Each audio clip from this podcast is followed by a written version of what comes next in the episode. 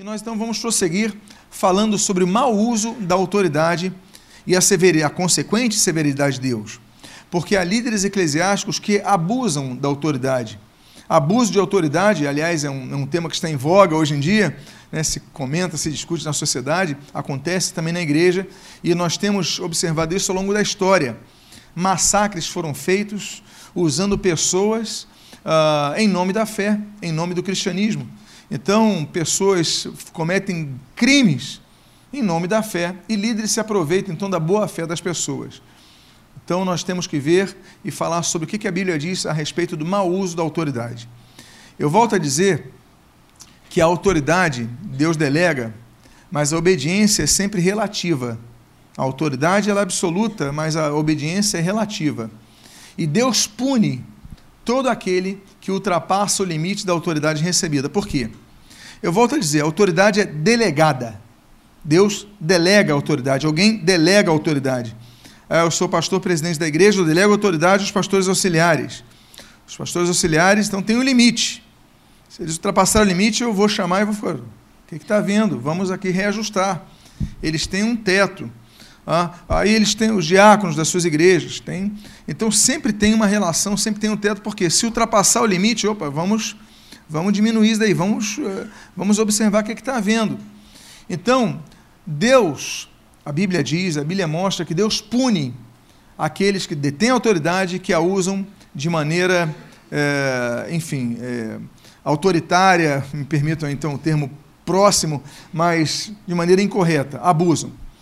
Tem um texto que mostra que, apesar de todo o histórico que Deus tem com essa pessoa que nós vamos mencionar, de relacionamento, de amizade, de confiança, essa pessoa recebe a autoridade de Deus, mas ela abusa da autoridade, quando ela confunde as coisas.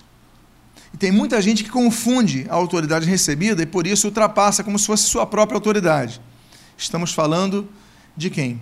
Estamos falando da situação vivida por Moisés. A sua Bíblia, abra sua Bíblia em Números 20, nós temos aí na, na tela também, Números 20, versículos 1 versículo 3. Nós lemos o seguinte: Chegando os filhos de Israel, toda a congregação ao deserto de Zim, no mês primeiro, o povo ficou em Cádiz. Ali morreu Miriam e ali foi sepultada. Não havia água para o povo. Então se ajuntaram contra Moisés e contra Arão. E o povo contendeu com Moisés e disseram: Antes tivéssemos perecido quando expiraram nossos irmãos perante o Senhor. Olha a pressão que Moisés está vivendo. Vocês lembram que Moisés, quem que acompanhou Moisés quando ele estava naquele cestinho no rio Nilo? Quem foi que acompanhou ele? A Miriam, a irmã dele. Então você vê que Miriam é uma irmã que foi uma irmã presente, sempre, desde que ele era bebê, acompanhando, e ao longo da história vai acompanhando, e quando Moisés se torna o libertador de Israel, Miriam está acompanhando, está sempre junto, só que Miriam morre. Eu imagino a dor, a tristeza dele que ele está vivendo. Ele está sob pressão interna. Perdeu uma irmã que era uma amiga, que era uma companheira, que era uma conselheira, quase como uma mãe para ele. Mas, segundo problema, não havia água. Ele sepulta a irmã, não há água. Terceiro problema, o povo começa a reclamar de novo. Tem todo um histórico de, de, de, de problemas esse povo, muita reclamação, e o pessoal, olha, quem nos dera ter morrido no deserto, quem a gente tivesse perecido quando nossos irmãos ah, expiraram, era melhor que a gente tivesse morrido do que estar passando por isso. O pessoal reclamando, reclamando, reclamando e murmurando. E nessa ocasião, Moisés não confrontou as pessoas. Ele fez o certo. Ele ouviu a murmuração, o que, que ele fez? Ele fez o certo, ele foi buscar ao Senhor. Veja o que, que diz o texto do versículo 6. Então Moisés e Arão se foram de diante do povo para a porta da tenda da congregação e se lançaram sobre o seu rosto, e a glória do Senhor lhes apareceu. Então eles ouviram tudo, absorveram aquilo, muita pressão. Aí eles buscam o Senhor e diz que a glória do Senhor apareceu. Até aí está tudo certo. Até aí tudo nos conformes, como diz a gíria. E quando isso aconteceu, a glória do Senhor se manifesta, Deus lhes dá uma instrução clara. Qual é a instrução de Deus? Versículo 7, versículo 9. Disse o Senhor a Moisés: Toma o bordão, ajunta o povo, tu e Arão, teu irmão, e, diante dele, falai a rocha. O que, que ele disse? Falai a rocha. E dará sua água. Assim lhes tirareis, lhe tirareis, perdão, a água da rocha e dareis a beber à congregação e aos seus animais. Então, Moisés tomou o bordão de diante do Senhor, como lhe tinha ordenado. Deus manda ele pegar o bordão e falar a rocha. Pô, aparentemente não tem uma relação com a outra. Mas o que acontece? Moisés está explodindo. Volta a dizer o contexto de Moisés. Ele está em luto. Ele está triste. Ele tem que enfrentar problema de. É muito problema na cabeça de um homem só. É, falta de água, povo reclamando, pessoas doentes, e pessoas querendo. Ah, que ele fala, Senhor, não, fala para a rocha que eu vou dar água. Deus então dá a observação e a orientação a ele. Deus dá a orientação de forma imperativa, falar é a rocha. E então, quando ele faz isso, ele impôs a sua vontade a quem lhe delegou a autoridade. Bom, no versículo 10, no versículo 11, nós temos então um grande problema que Moisés vai enfrentar. Diz a palavra de Deus o seguinte: Moisés e Arão reuniram o povo diante da rocha, e Moisés lhe disse: Ouvi agora, rebeldes, porventura faremos sair água desta rocha para vós outros? Moisés levantou a mão e feriu a rocha duas vezes com seu bordão, e saíram muitas águas, e bebeu a congregação e os seus animais. O que, que aconteceu aqui? Moisés obedeceu a ordem de Deus? Não, ele desobedeceu. Nesse episódio, Deus, em todo esse momento, Deus não proferiu uma palavra contra o povo. Deus não falou para Moisés: olha, o povo é rebelde. Porque o povo não era rebelde. Nesse momento, o povo queria beber água. Eles estavam desabafando, eles estavam murmurando, mas nesse sentido não estavam se rebelando, porque rebelar é tentar derrubar a liderança. Não era rebeldia. Era uma murmuração, não uma rebelião. São coisas diferentes. O pessoal estava insatisfeito, mas precisava beber água. Deus então não condenou o povo. Deus falou: olha, você fala a rocha que ela vai dar água. Ele pega e, primeiro lugar, ele fala: rebeldes. Ou seja, Deus não falou nada sobre o povo, mas ele decretou que o povo estava rebelde. Segundo, ele bate duas vezes na rocha. Deus, por ter misericórdia do povo, Deus oferece água, sai água da rocha. Mas qual o problema? O problema é que naquele gesto, eu imagino que ele estava com tanta raiva, tanta pressão, que ele bate as duas vezes o seu bordão na rocha, sai água, mas foi uma expressão de desabafo de Moisés. Só qual o problema? O problema é que Deus ele deu uma direção a um líder para que o líder exercesse sobre o povo. E ele, o líder, ele decide ignorar a ordem superior e redefinir a ordem superior. Não, a ordem superior Deus mandou eu falar a rocha. Eu vou ignorar completamente, eu vou fazer o que tem que fazer, eu vou bater nessa pedra. Estou com raiva, eu vou bater na pedra. E ele bate na pedra. O que nós temos aqui então é um clássico exemplo de quando a ordem que vem de cima ela é ignorada e substituída por uma decisão de quem está embaixo. E aí se quebra o princípio. Por quê? Porque a ordem de Deus através de liderança, é para ser obedecida. Ele então, ele modifica a ordem, ele ignora a ordem. E diz então a palavra de Deus no versículo 12, no versículo 13, de Números 20, o seguinte: Mas o Senhor disse a Moisés e a Arão: Visto que não crestes em mim, para me santificardes de diante dos filhos de Israel, por isso não farei entrar este povo na terra que lhes dei, que lhe dei. São estas as águas de Meribá, porque os filhos de Israel contenderam contra o Senhor, com o Senhor e o Senhor se santificou neles. O que nós estamos vendo então é o seguinte: olha, você não creu. O que faltou em Moisés foi fé e obediência. Moisés tinha um histórico belíssimo com Deus, mas chegou uma hora que ele estava tão certo do seu próprio poder, Então ele já tinha feito tantos milagres, ele tinha. Aí levantou o bordão, a água abriu, o mar abriu, depois o mar fechou, depois. Tantos milagres aconteceram através de Moisés, chegou um momento que ele falou o seguinte: Eu não preciso mais de Deus mandando. Deus falou para eu falar, não vou falar, não, eu vou bater na rocha. Então o que nós vemos? O perigo que há quando a pessoa já está cheia de si, cheia de si, que eu digo é achando que já é tal, que ignora uma ordem superior.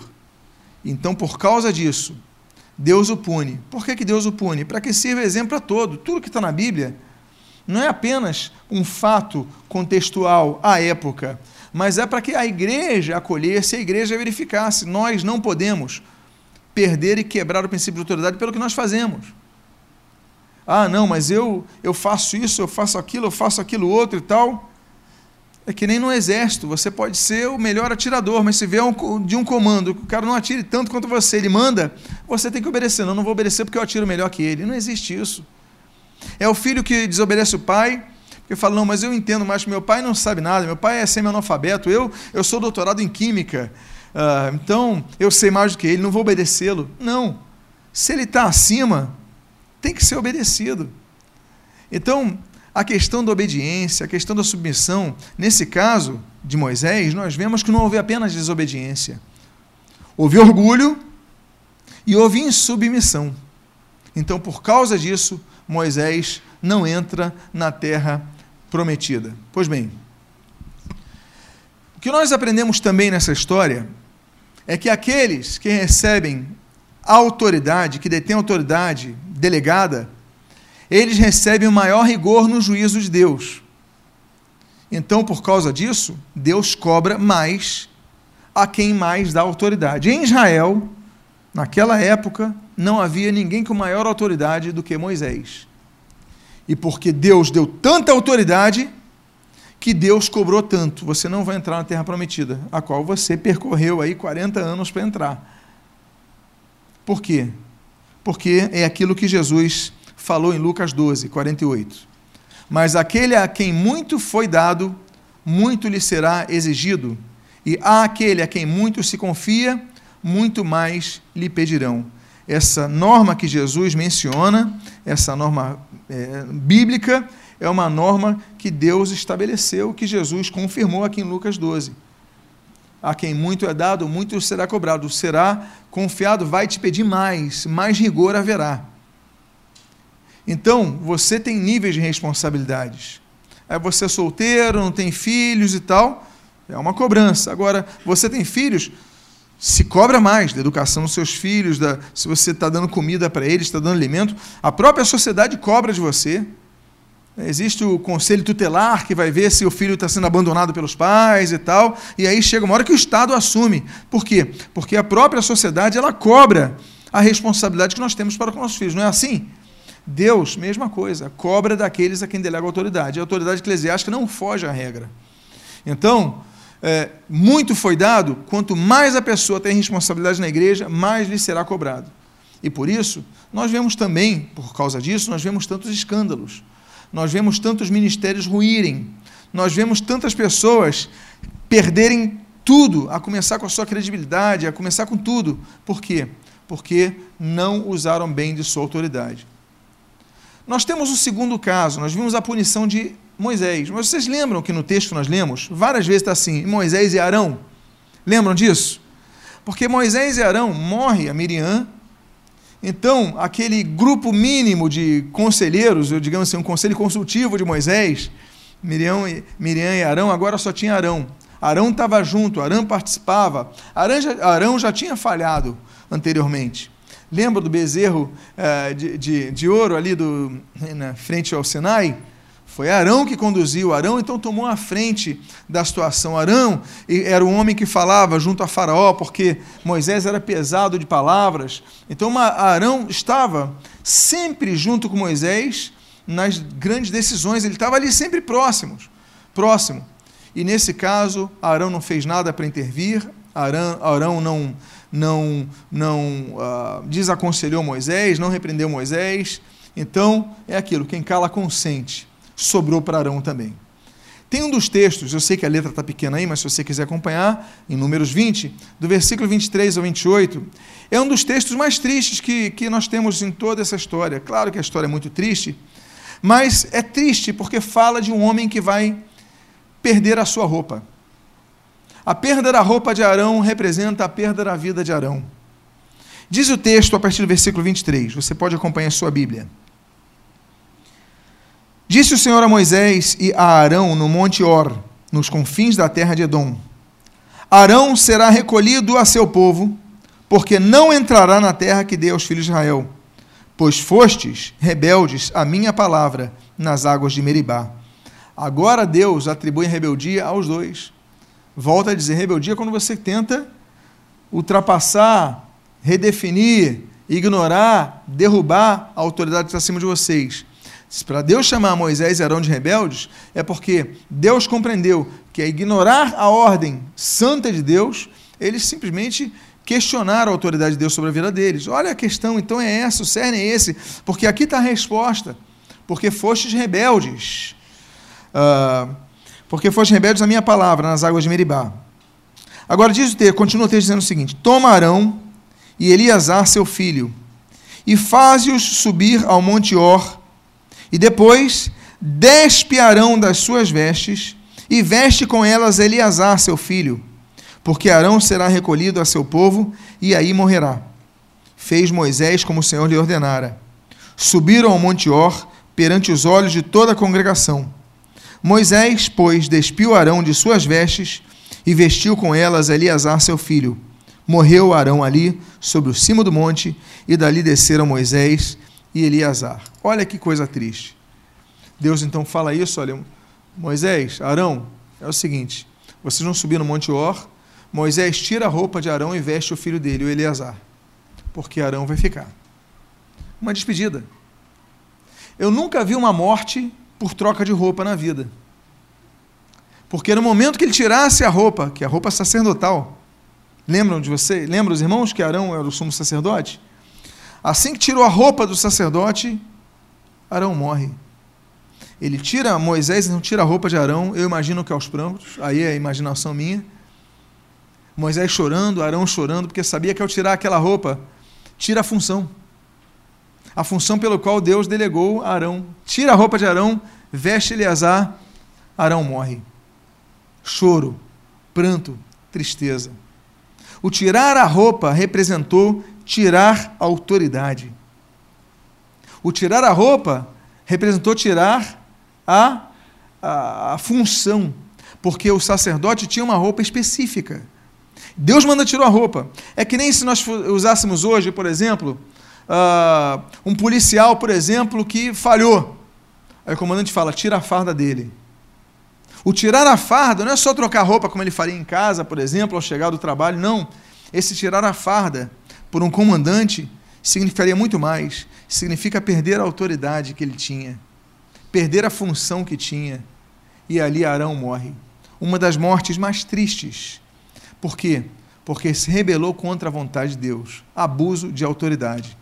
Ele tinha autoridade e usou autoridade ali no que devia. Como nós temos visto, inclusive nossa sociedade, não é o caso aqui de fazermos comentários nesse estudo a respeito disso.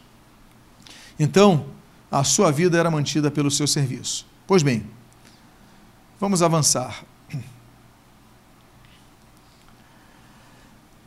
Dito isto, que nós começamos a falar no domingo passado, e aqui nós encerramos a questão do abuso de autoridade, o uso negativo de autoridade, agora, essas são exceções às posturas que nós devemos dedicar às lideranças. Nós começamos com as com o lado negativo das lideranças, com as limitações das lideranças. Nós falamos muito sobre isso domingo passado, falamos então agora, hoje, encerramos isso. Abuso da parte dele, mas vamos à parte positiva. Como nós devemos tratar as lideranças eclesiásticas? Eu lembro até hoje, eu já estive em alguns países muçulmanos, e quando me falam que eu sou líder religioso, os muçulmanos me tratam de uma maneira que tem muito crente que não me trata. Olha, eu lembro que eu estava uma vez no Egito E aí estavam tratando o grupo ali de qualquer maneira. Ele estava falando, não, cuidado que esse daí é pastor. Aí o pastor me trouxeram para o lado, me deram um chá de pêssego, me trataram de damasco e me botaram ali, não, o senhor é pastor. E eles são muçulmanos, porque eles entendem que é um líder religioso. Não estou falando dos extremistas, Estado Islâmico, estou falando muçulmano normal, que a gente generaliza muito, não é verdade? A questão. Mas não, estou falando muçulmano normal, trata com deferência, com cuidado. Então, tem que haver um respeito, como nós devemos respeitar outros líderes religiosos também, ainda que nós creamos que eles precisam se submeter a Jesus, que sem Jesus estão perdidos, precisa salvação em Jesus. Isso é uma questão que nós entendemos. Mas ó, desrespeito é outra coisa, devemos respeitar. Não é porque pensam diferentemente de nós que nós vamos tratar com desrespeito negativo. Nós devemos tratar com respeito, até porque é bíblico, até porque Jesus nos ensina isso. Amém, queridos? Então, são diferentes, não importa, vamos tratar com respeito. Tá bom? Vamos lá então. Qual é a postura que a igreja deve tratar os seus líderes? Primeiro, o líder deve ser considerado como uma espécie de pai. A paternidade é uma bênção, nós sabemos. E em termos espirituais, há paternidade que acontece quando alguém gera discípulos para Cristo. Por exemplo, a ordem de Jesus foi ir de fazer discípulos em todas as nações, Mateus 28, 19. Pois bem, fazer discípulos, o que é discípulo? No Antigo Testamento, a palavra para discípulo é essa que você está vendo ali em amarelo, Ben. Ben é no hebraico usada para filhos, também é usada para netos, e em alguns momentos é usado para criança. Às vezes você chega uma pessoa e fala assim: oh, meu filho, vem cá, não é verdade? Termos genéricos. Para criança, ó criança, vem cá. Então a gente também faz isso no português. Então, mas Ben é filho. Então, Ben e Amin é, ben Youssef, ben, sempre que tem um bem na frente é filho, filho de. Uh, então, demonstra, filho, que há um relacionamento paterno, há um relacionamento é, de, de afetividade, por exemplo, com alguém que está acima dessa pessoa. Então, os discípulos no Antigo Testamento, na verdade, em hebraico, a palavra é ben. Você pode ver, por exemplo, em 2 Reis, capítulo 6, versículo 1, você está vendo a mesma palavrinha ali? Olha, disseram os discípulos dos profetas Eliseu. O termo hebraico está dizendo assim: disseram os Ben, né, de Benin. Então, nós temos ali os filhos. Está apontando para o relacionamento filial dos profetas a Eliseu. Os discípulos são como filhos. Assim como Eliseu tinha seus filhos, ou seja, seus Ben, Benin, né, ele tinha, ele considerava Elias o seu pai. Tanto é que, olha o que ele fala, que bonito em 2 Reis 2,12. Diz assim: Vendo Eliseu, clamou: Meu pai, meu pai, Abi, Abi, carro de Israel e seus cavaleiros. Ele está chamando, Eliseu está chamando Elias de meu pai. Por quê? Porque gerar discípulos é gerar filhos. Não é apenas o pastor que gera discípulos. Discípulos geram discípulos. A ordem de Jesus é para toda a igreja. E de fazer discípulos, não é isso? Então, ele tem que fazer discípulos, ela tem que fazer discípulos, ela tem que fazer discípulos, como filhos que nós devemos ter. E quando se gera filho, se há a necessidade de cuidado, de orientação, não é isso? De educação, não é a função de um pai, de uma mãe, não é essa a função com seus filhos? Então deve haver orientação, deve orientar e, claro, sempre pautados no, no aspecto da orientação uh, uh, espiritual, naturalmente. Tem vários tipos de filhos, mas o que nós estamos tratando aqui é o filho espiritual. Paulo, por exemplo, ele fala em 1 Coríntios capítulo 4, versículo 15, o seguinte: Porque ainda que tivesseis milhares de preceptores em Cristo, não teríeis, contudo, muitos pais, pois eu, Paulo falando, pelo Evangelho vos gerei em Cristo Jesus. Paulo, então, ele diz: Eu vos gerei em Cristo Jesus. Vocês podem ter vários preceptores, várias pessoas que chegaram antes de mim, várias pessoas que anunciaram o Evangelho, de alguma forma anunciaram, pregaram para você, disseram alguma coisa, mas eu sou o pai de vocês. Então, olha a diferença. Pelo fato da pessoa ouvir o Evangelho de alguém, ser evangelizado, ser abordado, ter visto um testemunho com alguém que impactou sua vida, essa pessoa ainda não é um pai espiritual. O pai é aquele que dá orientação, não é só que gera. Olha, vamos abrir o jogo aqui. Tem muitos pais que não são pais. Eles só geram filho. Uma questão biológica. Geram filho biologicamente, mas abandonam a criança. Não tratam, não cuidam, não orientam. Então são pais apenas biológicos, não são pais como devem ser. A mesma coisa espiritual. Então, quem traz orientação, quem traz a direção, quem traz o cuidado, quem traz a proteção. Então, isso é pai. Por isso que Paulo falou: vocês podem ter tido vários que chegaram de mim, mas só eu gerei vocês em Cristo Jesus. Então, a relação com a liderança espiritual é uma relação de filhos para pais. Ainda que para alguns seja uma relação difícil, porque eles têm relação difíceis com seus pais, mas ainda assim é algo a se, a se comentar. Nós vimos um filme recentemente, A Cabana. É um filme tem sido muito comentado recentemente e tal. E a figura de Deus aparece para aquela o personagem principal da, do filme. Eu não vou dar spoiler, fique tranquilo. Não sou um spoileriano, mas enfim, a figura de Deus Pai aparece como uma mulher. E muita gente fala, ah, mas aparece como uma mulher e tal. Por quê? Porque ele teve dificuldades com o pai. Ele teve problemas com o pai. Então, quando Deus vai se apresentar a ele, Deus se no filme, não estou falando de Bíblia e teologia não, tá, gente? Amém? Os irmãos entendem que é um exemplo do filme. No filme, Deus aparece como na forma de uma mulher. Por quê? Porque ele tinha problema de aceitar o pai. Então, se Deus aparecesse na forma masculina para ele, ele talvez tivesse uma oposição que não tinha quando apareceu com. Aí, em determinado momento do filme, Deus aparece de outra forma, como um homem. Ele fala: Eu sei, você é Deus, né? Ele falou: Sou, mas estava com outra forma agora, de homem. Por quê? Porque nesse momento ele já estava mais curado, nesse momento ele já não tinha problema com o pai. Bom, é um filme muito interessante. Eu só tenho uma objeção doutrinária nesse filme, que é um momento que, se tirar aquele dali, seria muito interessante mesmo, vale a pena ser visto. Quem não viu, vale a pena. Mas eu não vim aqui também para falar sobre filme, né? não sou comentarista de filme. Mas eu acho que filmes que edificam vale a pena ser vistos. Fica aqui então uma recomendação. Eu apenas tenho uma parte ali que se eu for contar, eu vou dar spoiler para vocês. Mas enfim, mas você tem uma parte que ele fala com o pai morto, que é antibíblico.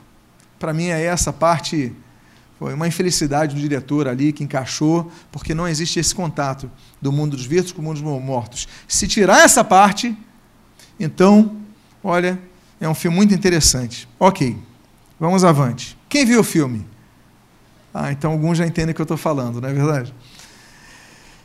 Se não fosse o apóstolo gentios. Ah, tá, ok. Paulo, então, ele assume o seu papel como pai espiritual, e como pai, ele assume a responsabilidade de pai espiritual. O líder, ele deve assumir essa postura de pai espiritual, e o pai, às vezes, fala que, coisas que o filho não quer ouvir. É verdade? Todos nós ouvimos coisas dos nossos pais que a gente não queria ouvir. Quem aqui gostou de ouvir o seguinte: olha, vai dormir agora? Você queria ver televisão. Vai dormir agora. Você não queria. Ou senão, o pai falando o seguinte: olha, vai ao dentista. Aí o filho falou: oba! Vou obturar o dente, pai. Obrigado! Tudo que eu queria. Isso acontece? Isso não acontece. Mas você é obrigado a fazer. Vai estudar matemática. Então, às vezes, o pai tem que falar coisas que o filho não gosta. Às vezes, o pastor tem que falar coisas que muita gente não vai gostar de ouvir. Mas tem que ser falada. Tem que falar para os jovens: olha, se guardem para o casamento. Relações íntimas, relações sexuais, é apenas para marido e mulher, esposo e esposa. Não existe isso, ah, mas nos amamos muito. Isso não importa, isso é fornicação. Aí você pode não gostar, mas você tem que engolir. Como diria o proverbista Zagalo. Não é verdade? Você tem que engolir. Por quê? Porque é o que está na Bíblia. Então, se, então tem coisas que ele não gosta de ouvir, mas tem que ouvir. Pois bem, o que a Bíblia diz então, em Provérbios 22, 28, né? não removas os marcos antigos que puseram teus pais. Nós temos que considerar o que nossos pais nos ensinaram. Guardar isso, cuidar disso. Pois bem, por isso que ele fala o seguinte: Irmãos, sejam meus imitadores e observai aqueles que andam segundo o modelo que tendes em nós, o que também aprendestes e recebestes e ouvistes e vistes em mim. Isso praticai e o Deus da paz será convosco. Filipenses 3, 17 e 4, versículo 9. Então, imitem, façam o que eu digo, procurem fazer o que eu faço. O exemplo de Paulo é fazer o que ouvem e fazer o que ele pratica. Então, são dois tipos de ensinamento: palavras e atitudes. Pois bem, uh, ok, 2 Tessalonicenses 3, 7, perdão, 3, 7. Pois vós mesmos estáis cientes de todo modo que vos convém imitar-nos, visto que nunca nos portamos desordenadamente entre vós. Olha, se vocês me virem chegar bêbado na igreja, então vocês, se eu falar não sem bebida, vocês não precisam me ouvir, nem considerar o que eu falo, porque eu não tenho moral para ensinar vocês. Não é verdade? Eu perdi minha moral. Eu chego bêbado, eu não posso falar, não beba. É que nem é, a pessoa falar, ó, você. É, enfim, falar uma coisa que não está vivendo. Ó, não fuma, e a pessoa fumar.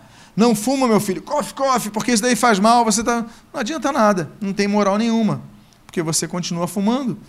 Então, o que a Bíblia diz é o seguinte, e aí nós estamos falando da paternidade espiritual. Ele fala: vocês têm que nos imitar como vocês têm visto que a gente não se porta desordenadamente, então se portem como a gente se porta. Faça o que a gente faz. Imita o que nós fazemos. Por quê? Porque a gente está fazendo tudo de maneira ordeira. Então o exemplo é fundamental. Ok. E os filhos na fé não devem apenas obediência, mas também submissão. Podemos entender, já falamos sobre isso, mas naturalmente a função paternal e pastoral não é apenas cuidar das ovelhas, mas também guiar as ovelhas. Conduzir as ovelhas por um caminho. Então, para isso, nós recebemos também autoridade, para guiar. Lembram vocês que eu falei agora há pouco? Olha, é, relação íntima só no casamento? O que, que é isso? Eu estou conduzindo vocês a um caminho. Ah, não pode roubar. Estou conduzindo vocês o caminho. Agora, essa autoridade eu pego de quem? Do que eu acho, não. Eu pego da Bíblia. Aí por isso que a gente se submete. Ou seja, não é autoridade pela autoridade, mas autoridade no nível de autoridade que ele está. Por quê? Lembram vocês dos primeiros três níveis de autoridade? Você pode me lembrar? Qual é o primeiro nível? Autoridade soberana. Muito, vocês estão de parabéns. Vamos ver se vocês conseguem lembrar o segundo. O segundo nível, autoridade. Vocês são espetaculares. E o terceiro nível, autoridade da com. Vocês são mestres. Se eu tivesse que dar um diploma, daria um diploma para cada um de vocês. Aplauda a pessoa que está do seu lado. Fala assim: ó, você merece meu aplauso. Você sabe tudo. Olha a responsabilidade que eu tenho para ensinar mestres aqui na palavra, hein? Muito bem. Pois bem, então vocês lembram que esses três níveis estão acima do nível da autoridade delegada. Então, se eu, por exemplo, a Bíblia diz assim: é, é, não adulterarás. Eu falo assim: não, mas você pode adulterar. Você pode adulterar, eu te autorizo. Eu tenho autoridade delegada. Você vai me obedecer ou você pode me desobedecer? E aí? E agora, José? Obedece ou desobedece seu líder? Desobedece. Por quê? Porque acima da minha autoridade está a autoridade veraz que diz não adulterarás. Você então está entendendo os níveis de autoridade? Então a autoridade não é absoluta. O que um pregador fala, o que um pastor ensina, calcado na palavra, olha, tem que se submeter e tem que obedecer. É o caminho. Agora, se ele ultrapassa a palavra, então você tem que obedecer às autoridades acima dele. É que, nós, que nem nós tivéssemos ordens, eu não sei, assim, de exército, mas tivéssemos um tenente e tivéssemos um general. O tenente manda alguma coisa, o general manda outra. A quem você vai obedecer? A escala hierárquica é sempre acima, então você vai obedecer o comandante, não é isso? O general, que eu falei aqui o exemplo. Então, você vai obedecer o general. Então, essa é a ordem. Você obedece ao pastor, se submete a ele. À medida e dentro daquilo que ele esteja submisso à autoridade da palavra de Deus. Ok? Vamos avante. Então, eu coloquei alguns termos gregos aqui, porque para a gente entender um pouquinho melhor sobre isso. Hebreus 13, 17 diz assim: Obedecer vossos guias. Ali está, egumenos, e sede submissos, é, e pequete, para com eles, pois velam por vossa alma, como quem deve prestar contas, para que façam isto com alegria e não gemendo, porque isto não aproveita vós outros. Eu coloquei duas palavrinhas gregas aí, está igomenos, que é a primeira palavrinha. Kittel, ele vai dizer que essa palavra é a voz média de Egelmai, cuja tradução, além de guia, é condutor, líder ou aquele que vai adiante, aquele que governa. Então, nós temos que obedecer àqueles que vão adiante, àqueles que nos conduzem, àqueles que nos orientam para um caminho. Então, essa é a função. Porque em algumas traduções está assim: obedecer vossos pastores. Mas a palavra não é pastor, a palavra é líder. Ok? Então eu falo isso por quê? Porque eu não vou entrar naquela questão dos cinco ministérios efesianos, né, dos Efésios, melhor dizendo, mas nós temos que entender que é o líder. Então, devemos, como diz o texto ali, obedecer os nossos guias. Essa tradução é muito boa, os nossos líderes. Pois bem, outra palavrinha que ele coloca é, para submissos, o termo ipeikete, que é a declinação de ipeico, que se origina em duas palavras, ipó e eico. Ipó é debaixo de, por exemplo, a pessoa tem hipoglicemia, a pessoa tem hipotermia, está debaixo de um termo, né, de, de, uma, de, uma, de uma temperatura. Tem hiper e tem hipo. Hipo é para baixo. Então, submissão, que usa essa palavra, IPIque, IPIquete, é, debaixo de, subordinado a. E olha o que significa eico: renúncia, cessão ou seja, você cede a sua vontade para se colocar debaixo da vontade de alguém. A palavra submissão no português, já falei sobre isso, eu acho que é uma tradução muito inteligente, muito bonita. Eu acho mais bonita até que a do próprio original. Me perdoem, claro que não vamos, com, é, não vamos concorrer com o original, mas pelo menos o elogio à tradução. Que submissão, olha que bonito, está debaixo de uma missão. Sob missão. Então você está debaixo da missão de alguém a quem Deus conferiu autoridade. O termo também é muito aplicável no português. Pois bem, e isso só é possível para aquele que é quebrantado do coração. Se você não for quebrantado do coração, você não vai se submeter. É muito difícil. Porque é contra a vontade da carne, é contra a nossa autoridade, a, nossa autoridade, a nossa, a nossa tendência, a nossa inclinação carnal. Pois bem, então já falei sobre isso. A obediência não é absoluta, mas é delimitada aos níveis de autoridade. Então o senhor fala assim: olha, mata ah, o teu filho. Aí você é um líder religioso, manda ele matar, você suicida.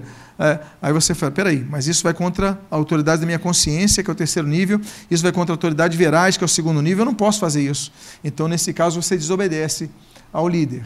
Mas, estando consoante a palavra, você então tem que submeter. Quanto à submissão, e é importante dizer o seguinte: as igrejas têm aqueles que presidem. Isso é bíblico. Toda igreja tem os que presidem. Por que, que nós falamos isso? Nós temos aqui hoje na Tijuca dois pastores da sede. São 14 pastores missionários, são 17 pastores missionários no ministério. 14 igrejas atualmente, essa é a nossa configuração. Mas na igreja local temos dois auxiliares. Há igrejas que têm dezenas de pastores. Aí você fala assim: não, mas eu estou obedecendo ao pastor. Mas espera aí, quem preside? Então a Bíblia fala, por exemplo, dos dons. A Bíblia tem várias relações de dons espirituais. Não tem apenas a relação de 1 Coríntios, capítulo 12. Não. Tem outras relações, tem 1 Pedro, tem Efésios, tem aqui em Romanos capítulo 12, e no versículo 8 nós lemos o seguinte: O que exorta, faça-o com dedicação, o que contribui com liberalidade, o que preside com diligência, o que exerce misericórdia com alegria. Então a Bíblia vai mencionando algumas pessoas que têm é, que tem ah, o exercício da presidência. Por exemplo, nos dons, agora falando da lista dos dons espirituais de 1 Coríntios capítulo 12, no versículo 8 diz assim: A uns estabeleceu Deus na igreja. Aí começa a relação. Dons de curar. Tem pessoas que têm a facilidade de orar por alguém e curar pessoas. É, é, socorros. Pessoas que ajudam, socorrem pessoas, vão para o faminto, vão para o aflito e tudo mais.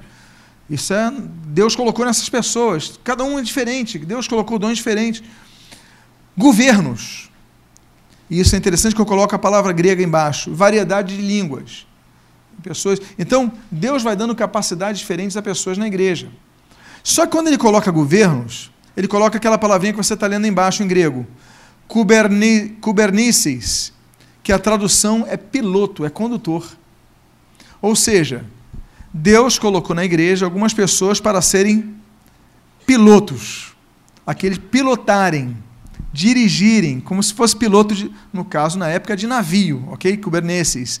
Mas, hoje em dia, mas o termo é mesmo, aquele que pilota, aquele que maneja, dirige o barco. Então, na igreja, nas igrejas, podem ter várias lideranças, mas o timão está apenas com um. Por isso que nós lemos aí, nós voltamos a ler aquele texto de Romanos 12, versículo 8, e agora a gente coloca o termo grego. O que preside prostámenos com diligência, o que exerce misericórdia com alegria. Então aqui está falando várias pessoas diferentes. Por exemplo, o que exerce faz com dedicação, o que contribui com liberdade. Há pessoas que têm um prazer em contribuir, contribuem o máximo possível, ficam com pouco para contribuir o máximo, com liberalidade. Deus fez pessoas assim, todos devem contribuir. Agora, preside prostâmenos com diligência, alguns então recebem essa tarefa. E a tradução de prostâmenos é presidente, realmente, aquele que governa, aquele que rege, aquele que define, aquele que estabelece. E Paulo usa esse termo, inclusive, para falar sobre liderança no lar. Por exemplo, e na igreja. Ele fala em 1 Timóteo, capítulo 3, versículo 2, versículo 4, versículo 12 o seguinte. Olha a mesma palavra. É necessário, portanto, que o bispo governe, prostamenon, bem a sua própria casa. O diácono seja marido de uma só mulher e governe prostamenoi, bem seus, aí são declinações, bem seus filhos e a própria casa. Ou seja, o líder da igreja, os líderes da igreja, aí está falando de bispos e está falando de diáconos. Então, atenção, diáconos aqui da igreja. Vocês devem governar bem a sua casa, devem governar bem a sua família, porque isso é bíblico. E ele está usando o termo proestamenos, presidir. Ou seja, o diácono tem que presidir na sua casa. O bispo tem que presidir na sua casa. É o que nós vemos no texto bíblico aí. E aí se aplica a mesma palavra, já citei aqui, uh, de 1 Tessalonicenses 5, 12 a 13. Agora vos rogamos, irmãos, que acateis com apreço os que trabalham entre vós e os que vos presidem no Senhor, prostamenus, e vos admoestam, e que os tenhais em grande estima e amor por causa da sua obra, tem de paz entre vós. Então, tem que tratar com apreço os que trabalham entre vós e os que vos presidem. Duas questões aqui importantes. Não só os que presidem devem ser acatados com apreço, eu falei sobre isso domingo passado, mas também os que presidem. E em 1 Timóteo 5,17, volta a dizer a mesma coisa sobre presidem. Devem ser considerados merecedores dobrados honorários os presbíteros que presidem bem ou seja, ali está. É, aí, aí é uma declinação maior. Ó. Proestotes, bem como especialidade, bem como especialidade os que se afadigam na palavra no ensino. Então, deveriam receber salário dobrado, que é o que está dizendo aqui, não apenas os que presidem bem, mas os que se afadigam na palavra no ensino, ensinam bem. Ou seja, porque há alguns que não ensinam bem, mas presidem a igreja. Então, nem todo que preside a igreja é um mestre na palavra. Há pessoas que presidem a igreja e não se afadigam, não se dedicam ao estudo, por vários motivos. Mas aqueles que presidam, então, têm uma deferência separada. E assim como os membros da família não têm mesmo nenhuma autoridade, na igreja a mesma coisa. Há autoridades, então, que são delegadas, são distribuídas. Devem ser respeitados e amados e tal, e com recomendação já falei sobre isso. Aí são mais termos gregos aí que eu vou acabar cansando vocês. Né? Só vou citá-los aqui en passant. Os que presidem no Senhor, prostat, prostamenos, menos, e vos admoesto que tenha grande estima e amor, agape, ali por causa da sua obra. Tem que amar os que presidem nas suas igrejas. Então, quando a gente fala o seguinte, ah, você vem de tal igreja, a pessoa vem de uma igreja, e começa a falar mal do líder dela, eu já tenho uma visão clara sobre esse tipo de cristão. Um cristão carnal, um cristão é, falho, um cristão que não tem porquê. Porque você tem que ter agape pelo seu líder. Então, ah, você pode mudar de igreja, não tem problema, mas não vem falando mal do seu pastor para mim. Eu já recebi em gabinete pessoas, não, pastor, estou vindo para aqui para a igreja, gosto muito e tal, tudo bem. Gosto, gosto, está ótimo. Agora, não, porque o meu pastor, opa, não vai falar mal dele. Não, mas ele fez isso, fez isso, fez aquilo. Não quero mais ouvir. Eu quero que você ame ele e, por amar, tenha misericórdia dele. Esse é o nosso papel, ok? Então, os pastores, independentemente da igreja que você venha, ah, eu vim da, da Batista, eu vim da Assembleia, eu vim da Metodista, eu vim da Universal, eu vim da Presbiteriana, eu vim da. Não importa. Respeite o seu pastor.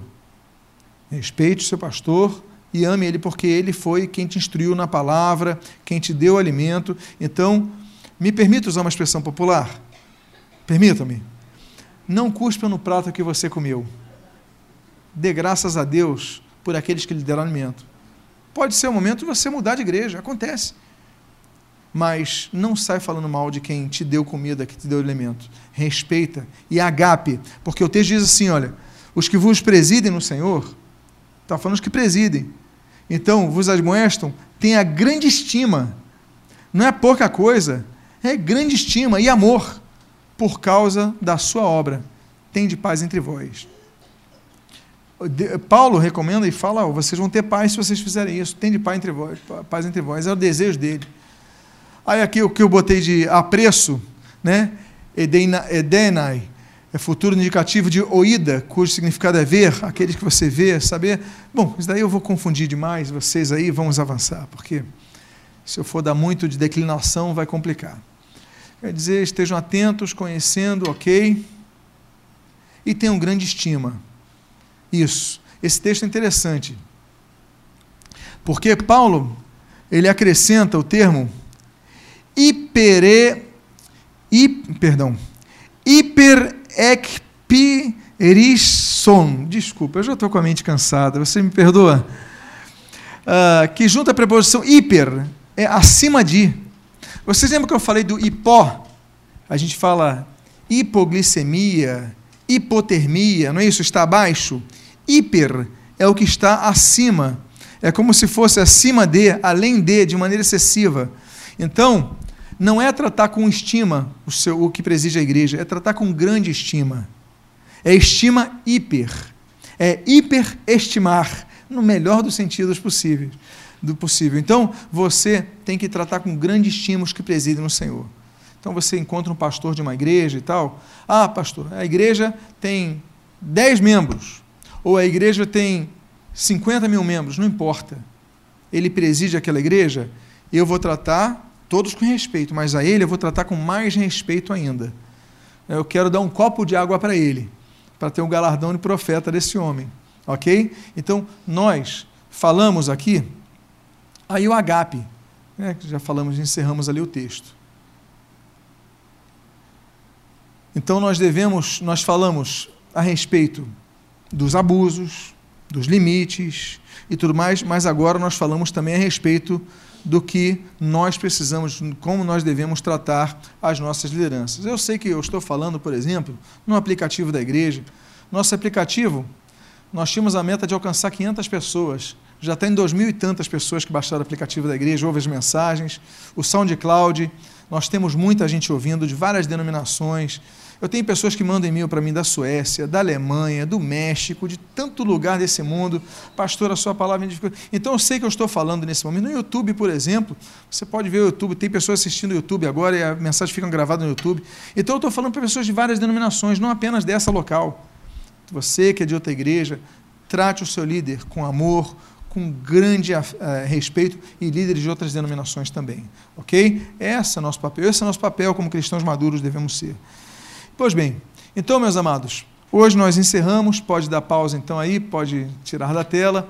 Nós encerramos essa parte da autoridade delegada. No próximo domingo, nós então falaremos sobre autoridade é, cultural, muito interessante. Falaremos sobre autoridade é, funcional, estatutária. Nós falaremos então sobre outros tipos de autoridade, encerrando os níveis de autoridade é, espiritual, ok? Autoridade, do princípio de autoridade. Vamos fazer uma oração, vamos orar ao Senhor, agradecer ao Senhor. Pai amado, nós te louvamos, nós te agradecemos pela tua palavra que nos fortalece, a tua palavra que nos aperfeiçoa, a tua palavra que nos faz crescer. Abençoa as nossas vidas e o que nós pedimos, continua a nos falar pela tua palavra sendo aberta e pregada não queremos ser pessoas displicentes, muito pelo contrário. Queremos ser servos teus que amam, não apenas preguem a tua palavra, mas a amem e a pratiquem. E para isso, a estudem e meditem nela dia e noite. O que nós pedimos, nós te agradecemos em nome de Jesus. Amém e amém. Que Deus abençoe sua vida rica e abundantemente.